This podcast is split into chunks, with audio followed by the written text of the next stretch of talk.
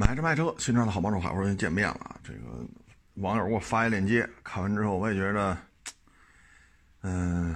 说好也好啊，说不好也不好啊。这什么链接呢？嗯，潍柴动力入主国产八 AT 自动变速箱的生产厂啊，这个叫盛瑞传动啊，盛呢就是盛放的盛，瑞呢就是瑞士瑞雪兆丰年的瑞啊。盛瑞传动呢，其实早些年儿，啊，那叫什么什么车来着？就是特别像路虎极光，是，你看，它就在嘴边上，想不起来了。长风吧，好像是长风啊，长风猎豹，啊，他们出那个车用的就是这八 AT，啊，嗯，那是它的早期产品，啊，确实也存在着一些问题啊。比如换挡逻辑不够完善，换挡冲击耗油量啊等等等等，所以那八 AT 呢后来又被第二代所取代，但是呢，因为它匹配的主机厂呢，嗯，日子不太好过，啊，所以后续就没有后续了啊，嗯，所以现在呢，自主品牌自动变速箱主机厂就只生产自动变速箱的啊，一个是这个盛瑞，一个就是万里扬。万里扬呢，它的变速箱卖的还是挺好的，采购量很高，啊，嗯，那是脱胎于奇瑞当年的自动变速箱的一个研发团队，现在等于干的也挺好啊。盛瑞这边呢，当年也拿了国家的重奖，八 AT 啊，啊，好几年前呀，啊，呃，先解决有没有，然后再说，是吧？从零到一是最难，后面咱再说一到五，五到十，啊，十到二十，二十到三十，啊。嗯，但是这二年吧，因为它匹配的这些自主品牌主机厂日子都不好过，没有什么供应量。嗯，现在这个潍柴呢是要给柴油机啊选择一个八 AT 自动变速箱啊，所以跟它呢这个盛瑞传动呢就有一些合作啊。嗯，说是潍柴二点零柴油机将来呢要跟这八 AT 做匹配。啊，说是这么说，但是这二年吧，反正做自动变速箱的呀，嗯，你在车型定的时候，你就要介入，就主机厂说研制一什么车，他就跟跟你这个自动变速箱厂进行一个介入，啊，然后匹配什么样的发动机啊，车要什么样的性能，发动机舱有多大，啊，你传动部分、转向部分，特别是前置前驱啊。特别是前置前驱，你这个发动机舱做多大？发动机舱里边纵梁怎么做？你的这个呃转向，你的全悬挂啊，这些东西都要做一个相应的匹配，在起始阶段就要介入。如果你起始阶段不介入，后续的问题就很难办了啊。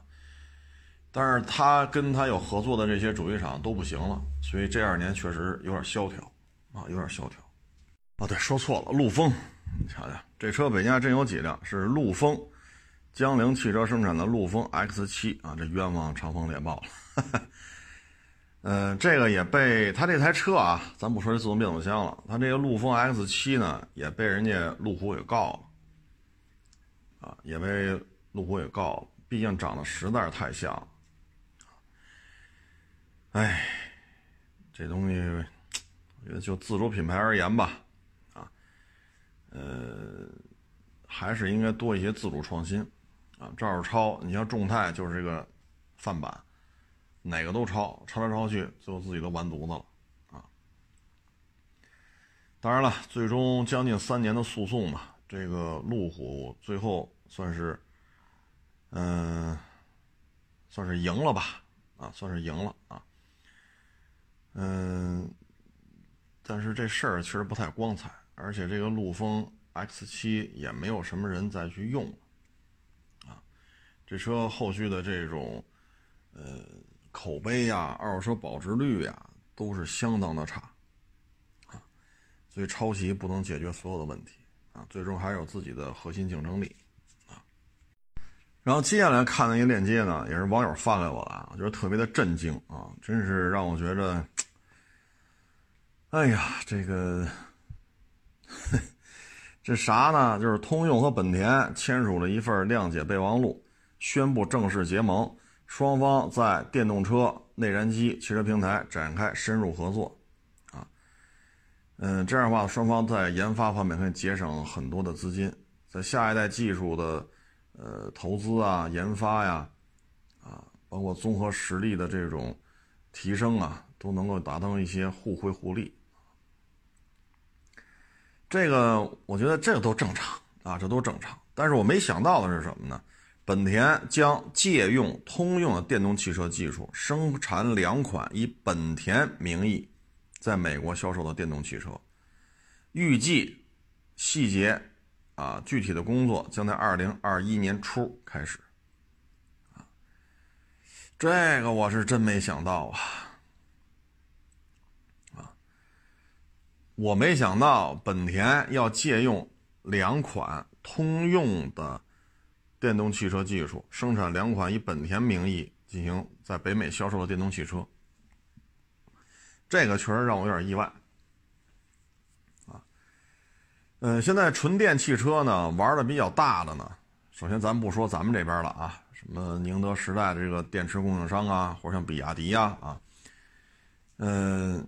海外呢，基本上就是特斯拉为代表的 American 的主机厂，就是玩纯电的啊。然后欧洲呢，很多主机厂呢也都开始宣布，未来或者说将呃下一代啊就不再生产内燃机的这种车型了啊。包括一些呃这种世界级的汽车零配件供应商也宣布不再为燃油机，就是内燃机。匹配相关零配件，再做下一代的研发了，全部转向纯电。所以欧洲呢也是有一些嗯车型不停的在这儿售卖啊，嗯，但是日本呢这一块相对而言还是怎么说呢？就是日本的这个玩法呀，跟咱们这边不是太一样啊。首先混动，混动玩的最娴熟的还是丰田啊，以丰田为代表的日系。混动其实做的是目前这种基础设施啊，在这种背景之下，混动是最现实的一个选择。你说油耗低吗？低啊，对吧？卡罗拉雷凌四个多点你说需要充电桩吗？不需要。你是特别贵吗？不贵，十三万多起步价，现在北京优惠一万大。前两天哪个网友跟我说了，他们那都优惠两万了啊，甭管一万七八还是两万吧，合着这车就是十一万，十一万左右，啊，十三万多的低配嘛，减去一万大，那就是十一万左右就可以提裸车了，一点都不贵。嗯，但是日本这边对于纯电好像不是太上心啊，但是你说他日本对纯电没有研究吗？也不能这么说，你看特斯拉。电池部分它是离不开日本这个电池供应商的这种支持的，只不过来到上海建了一个独资工厂之后，它开始转向了，比如说宁德时代，啊，所以咱也不能说人日本人做电池不行，只不过他们对于电动汽车这块他有自己的看法啊。但是就通用而言，他玩纯电，我是真没看出，我真没看出哪儿好来，啊。嗯，纯电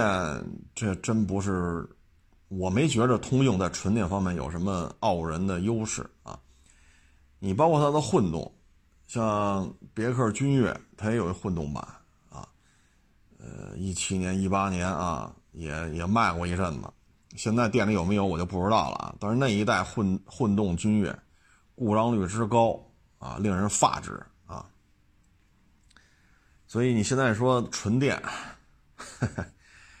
反正我觉得现在纯电玩的比较好的，可能就是比亚迪这样的，啊，大部分跟纯电汽车相关的零配件我都能自己生产，啊，现在可能就是玻璃啊、轮胎啊、座椅啊，啊，可能这个包括灯，啊，呃，杠啊，可能这个还比亚迪没涉足啊，剩下的很多东西比亚迪都都能自己生产，啊，要么就是特斯拉这样。具有强大的这种品牌营销能力，具有强大的全球资源整合能力，啊，所以本田都跟通用合着干了，我真是觉得，哎，嗯，咱们原来也说过一期本田的混动啊，本田的混动呢，应该分这么几个段位啊，廉价版本的呢，嗯，它呢也给飞度这样的车用，但是在海外呢，混动版飞度连续召回七次，以至于本田都搞不下去了，最后把这个廉价版本的混动系统直接就歇了，就放一边不用了。然后解决方案呢，就是把高一阶版本的混动进行降配，啊，然后匹配上，比如像像凌派，啊，进行一个降级使用，放在凌派上，啊，嗯，但是这个呢，就是说明，就是说明一些什么问题呢？就是首先，你当初为了廉价版本的这套混动系统投入了这么多钱，全都打水漂了，这是第一。第二，你看看凌派。配置层面比雷凌差太多了，但是还比雷凌贵啊！这些都说明本田在玩混动的时候呢，可能有一些力不从心啊。嗯，纯电呢这块本田也没有太多的一些动静拿出来啊，所以现在就跟通用合作了啊。这个呢，其实也是。呃，目前啊，国际车坛当中的一个比较常见的一个现象，啊，这个现象呢就是合作、合作共赢，啊，你比如说大众跟福特，本田跟通用，雷诺、日产、三菱，包括丰田跟什么马自达呀、斯巴鲁、铃木啊，啊，包括这个 PSA 又跟菲亚特克莱斯勒，啊，然后现代起亚这是一家。所以你看嘛，世界上这些大的汽车巨头啊，基本上就是几家在玩了，因为成本越来越高，利润越来越低，安全碰撞啊，人员工资啊，尾气排放啊，作为一个主机厂来讲，摊儿再大都有些吃不消啊。所以刚才你看我念这些都是各种各种层级的合作。啊嗯，国内呢，其实也是开始有这种趋势了，啊，你比如吉利在国内也进行一些啊重组啊合并啊收购啊，甭管你叫什么吧，类似的行为在国内也有，现在不是有消息说力帆将来的这摊产业呢，可能吉利看上了，啊，你包括钱江倍耐力，这不是也是是吧，也是吉利旗下的一个买卖啊。你包括长城的 2.0T，啊，北汽也开始用，啊，呃，这个各种层面、各种形式的合作，现在主机厂、汽车主机厂这圈子里已经是越来越多，毕竟现在对于车的要求越来越高，人工成本、研发成本都在这摆着呢，所以大家合着伙干呢，降低成本。集思广益，降低战略性判断出现错误的概率。啊，尤其像本田这个廉价版本的混动没搞出来，但是呢，看着雷凌、卡罗拉跟这嘚瑟，又心有不甘，就就降级使用，弄出一凌派。凌派混动推出之后呢，配置上不去，价格比人高。啊，所以这也是确实，咱们原来一直在说本田的，现在看啊，咱不说过去了，咱就说现在看，最近这几年本田的技术底蕴呢，确实显得有点单薄。啊，嗯，你包括是奥德赛、力绅，前两天我发了一个，我说全新换代的奥德赛来了，有位网友说这不是换代，这是小改款。哎，我说你要这么聊吧也没问题，但是这会让奥德赛啊更没面儿。啊，我说为什么一四年就这样了？你现在还说中期改款呢？你这意思，二零二七年才换代呗，对吗？二零一四年上市奥德赛，二零二零年出于中期改款，对吧？我这是不是太尴尬了？我说还不如说这就叫全新换代。后来网友说，对，这么说也对，叫二零二零年说这二零一七年国产的车才进行。中期改款确实有点尴尬啊，当然了，这都是花絮啊，所以本田跟通用合作确实没想到，啊，真的是没想到，嗯，走着瞧吧，啊，走着瞧吧。本田呢跟通用，呃，本田跟通用合作吧，也是可以各取所需。你比如说本田，咱们一直说，他玩带大梁的车玩不转，啊，你包括路虎的发现早期版本也有挂本田标的，你包括五十铃那个车带大梁的也有挂本田标的。所以本田一直就玩不转带大梁的车，而通用呢有太多太多带大梁的车了，它可以这么折腾那么折腾。然后呢，大车本田也不是太玩得转，而通用的大车又很多。反过来呢，通用造小车太费劲了。你比如这英朗，你是三缸，你是四缸，倒腾来倒腾去，倒腾到现在，英朗八万六七包牌还是自动挡的，越混越抽抽。啊，明明是跟速腾那么大的车，最后都跟威驰一块搅和去了。所以呢，这对于通用来讲，它迫切需要一些风范呀、凌派呀、思域呀、飞度啊，它迫切需要一些这种小车型。啊，至于日本本土呢，本田的各种小车呢太多了啊，咱国内能见到的就这么点东西。但大家可以去网上一搜一下日本本土的这个本田的这种小车啊，哎呀，那真是，那不是三种五种的问题了啊，那真是太多太多了啊，所以呢，这个对于通用来讲呢，也是一个短板，啊，也是一个短板，因为通用把欧宝卖给 PSA 之后，在这种中小型车里边，确实就有点捉襟见肘了。你看英朗这事儿就能看出来。你到底是几缸，自己也弄不明白，啊，来回折腾。刚才咱也说了，战略性的研发出现了严重失误，合着干可以有效的规避这种失误出现的概率，啊，所以现在就是让人事实打脸呗，那你三缸不成功呗，对吧？你换个角度讲，你比如 G L 六。G L 六如果跟本田合作，把本田的发动机怼到 G L 六上，是不是会表现的好一点？你比如说英朗，英朗如果借用本田的一些发动机，是不是也不会这么折腾？这些都是值得学习的，啊，这都是值值得互相借鉴的，啊，嗯，这东西强强联合吧。啊咱就这么祝福一下吧，啊，嗯，这样的话，对于未来三到五年之后，你比如说现款的英朗啊、威朗啊、君威呀、君越呀，嗯，等等等等吧，就这些车换代，那对于通用来讲，可能会松了一口气儿啊，不会这么纠结了。呃，对于本田来讲呢，大车呢，嗯，现在它比较大的车，可能也就是冠道、URV，或者说讴歌的 MDX。再大可能也就是那个锐基蓝皮卡和美国奥德赛了，那再大大不上去了。而跟通用合作之后呢，它会有很多的一些、一些、一些机会嗯，希望能够做得更好吧。啊，所以说这几大联合，可能各位觉得这里边啊，我觉得大众、福特合作这个还是有很强的一个期许啊。因为大众和福特这真是家大业大呀，啊，嗯，本这个本田跟通用咱说完了，然后就是雷诺、日产、三菱，这个呢目前看有点分崩离析的概念，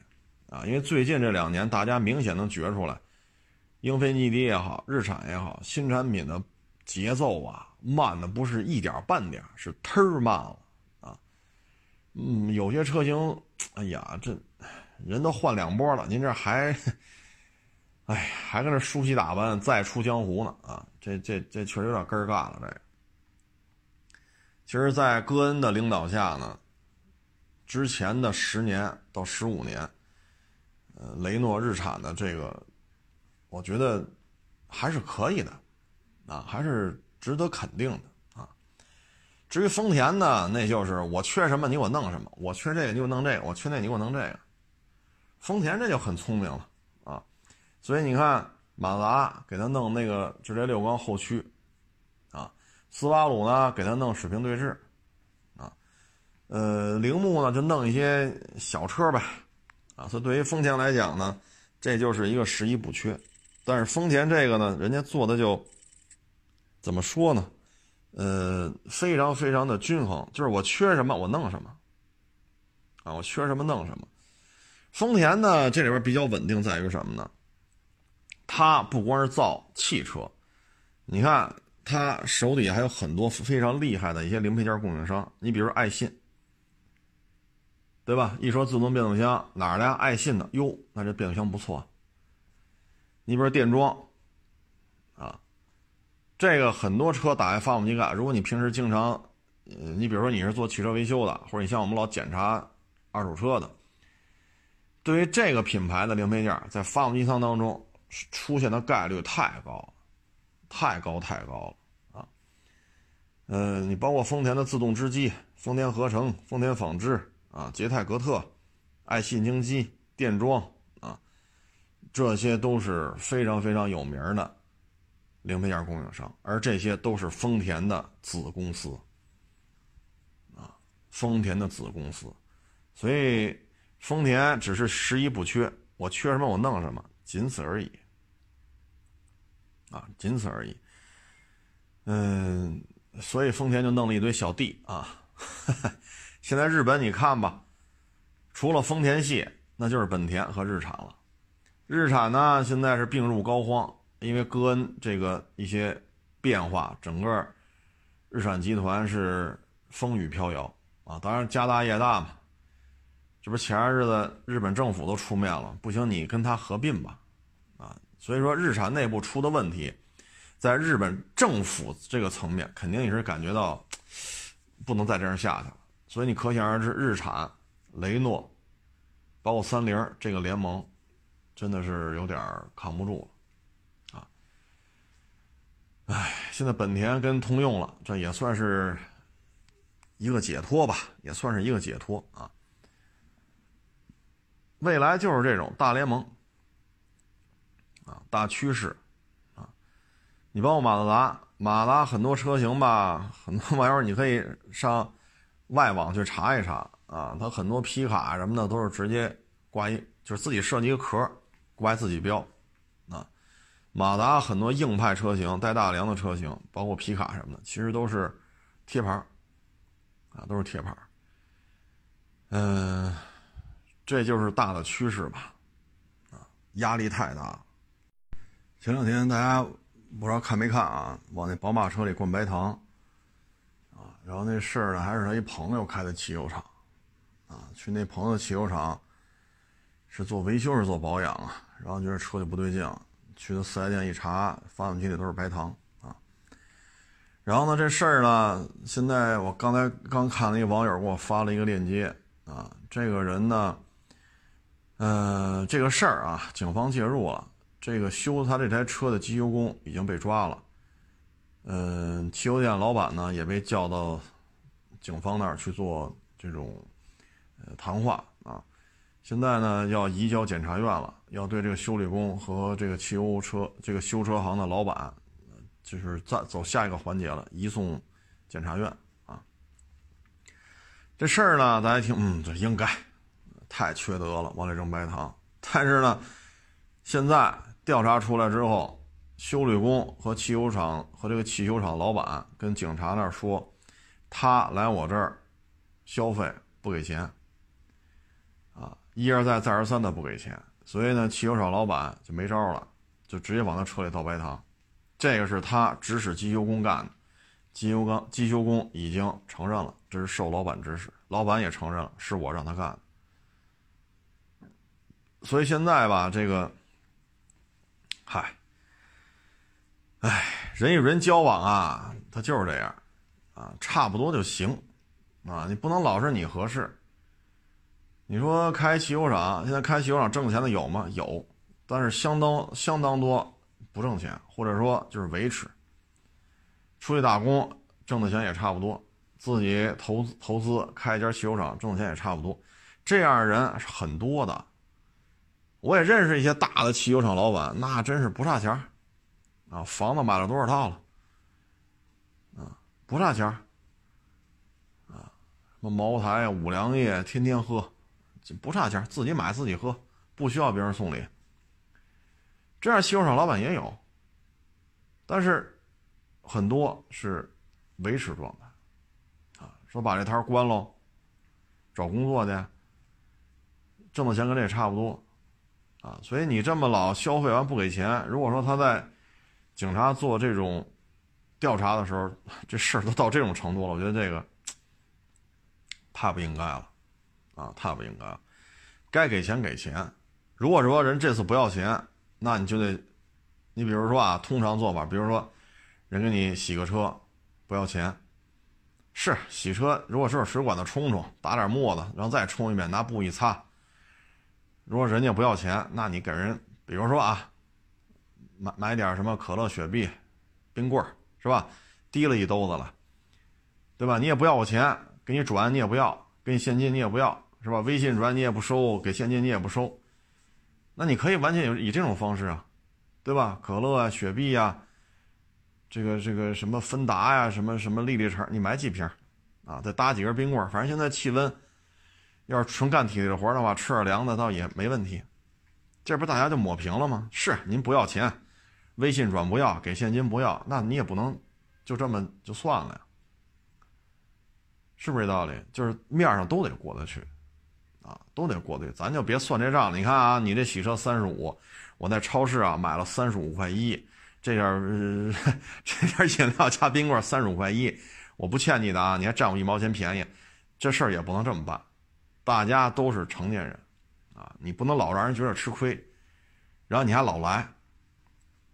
那这就会有一些反馈，那就会有一些措施，啊，你老这么弄，你像这个，一看也是，可能沟通上面可能不是太擅长，那只能背地里找你算计算计呗，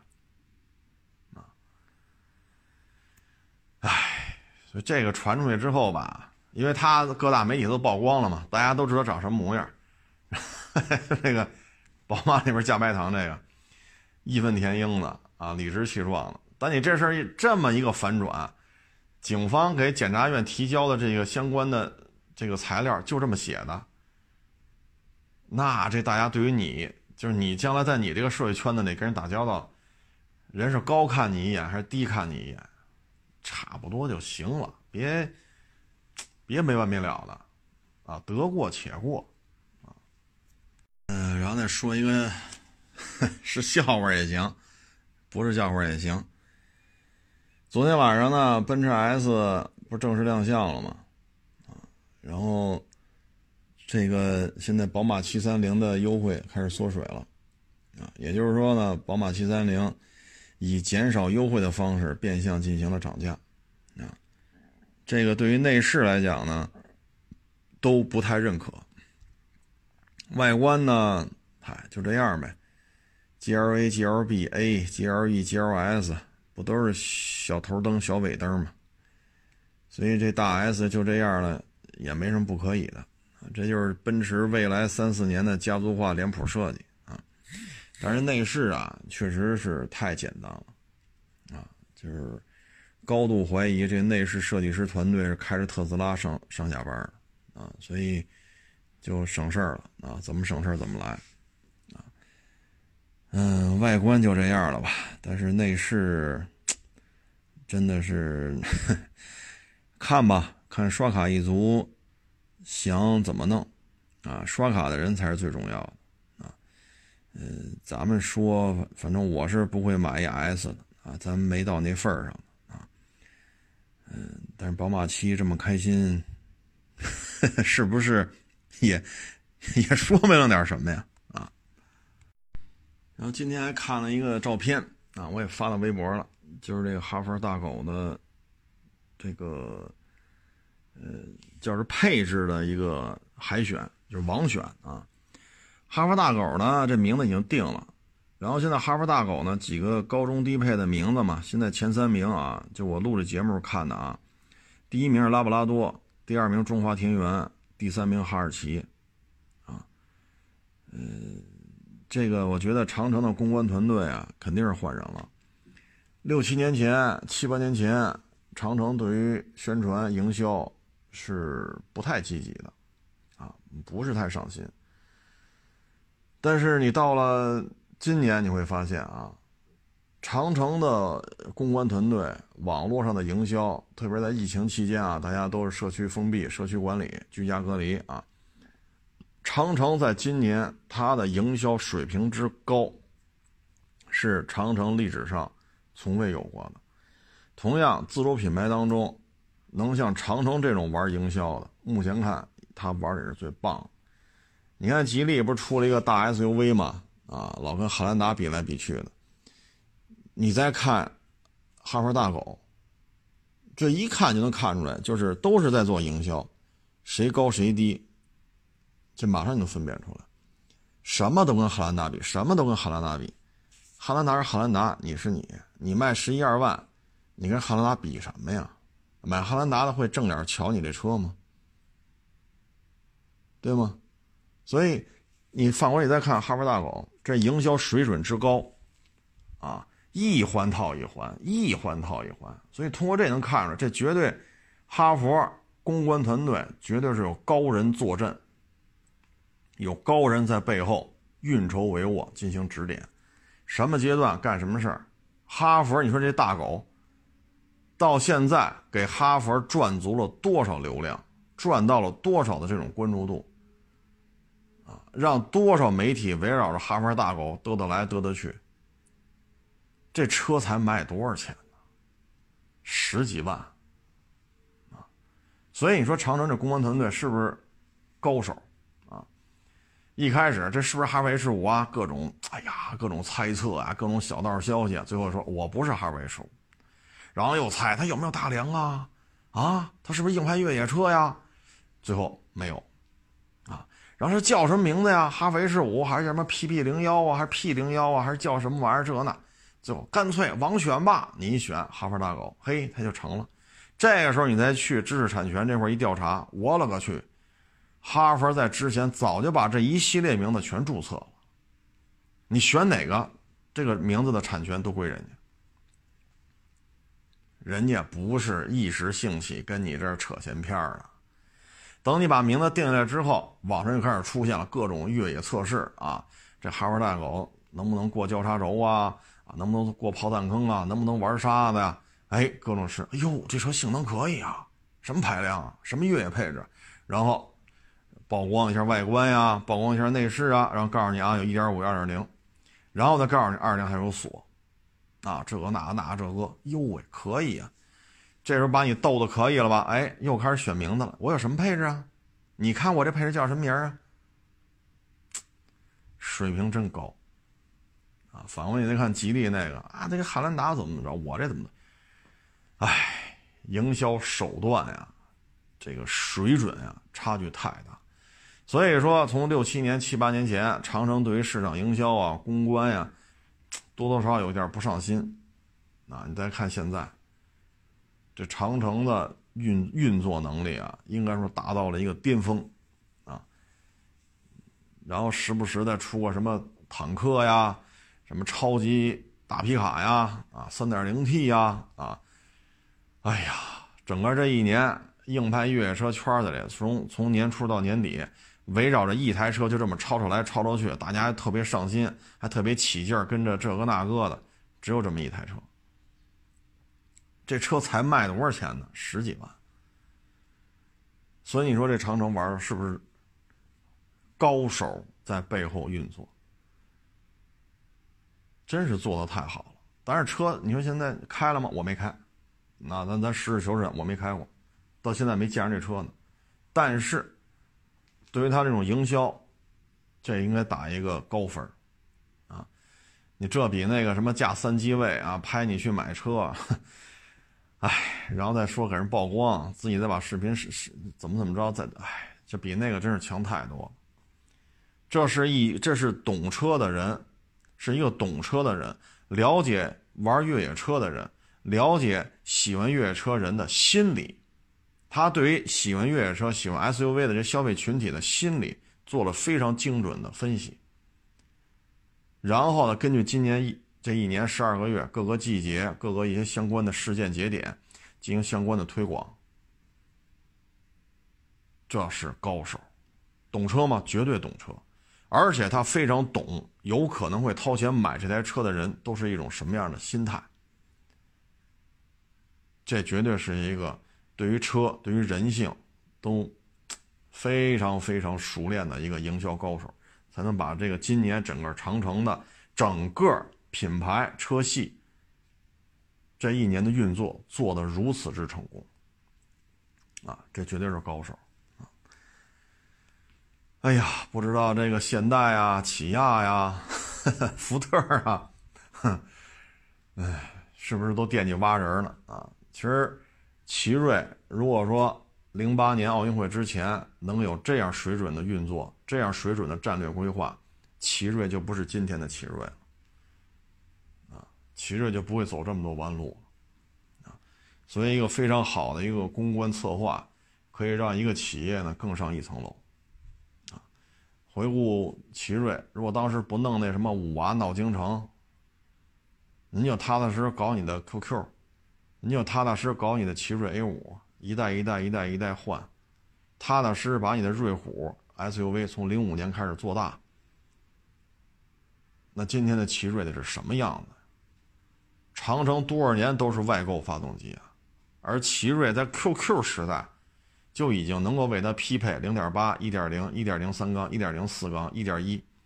一个小 QQ 奇瑞就能给它匹配四种自制发动机，水平。高不高？多少年前的事儿？奥运会之前就这样了，水平之高啊！包括万里扬自动变速箱，这你说跟人奇瑞没关系吗？所以奇瑞当年如果说有一个掌舵的，啊，把一战略规划，如果做一个，就像类似于现在这个哈佛大狗是这种非常清晰的梳理，奇瑞的今天。不比吉利差，不比长城差。我指的就是销量啊，保有量、销售量、新产品的投放量、单一单一车型的销售量，奇瑞都不会差。啊，哎，但是 物是人非了啊！奇瑞的股份都卖过来卖过去了啊，太可惜了。行了，这个也不多聊了啊。今天这个忙过来忙过去，啊，这确实也是累了，啊，甲壳虫呢，今天一大早就被人定了，我还在五环开车呢，人家八点就找我，我在五环开车，我也没看手机，等我下了五环，等红绿灯我再看，啊，那会儿是九点了吧，因为今天太堵了，每天我开车得开俩钟头，俩钟头才能到，啊，我一看，我勒个去，我真抱歉啊，五环上开车。没工夫看手机，这到了立汤路等红灯了，这才看了一眼啊，把甲壳虫也定了啊。行了，这个不多聊了，谢谢大家支持，谢谢大家捧场，欢迎关注我新浪微博“海阔试车手”微账号“海阔试车”。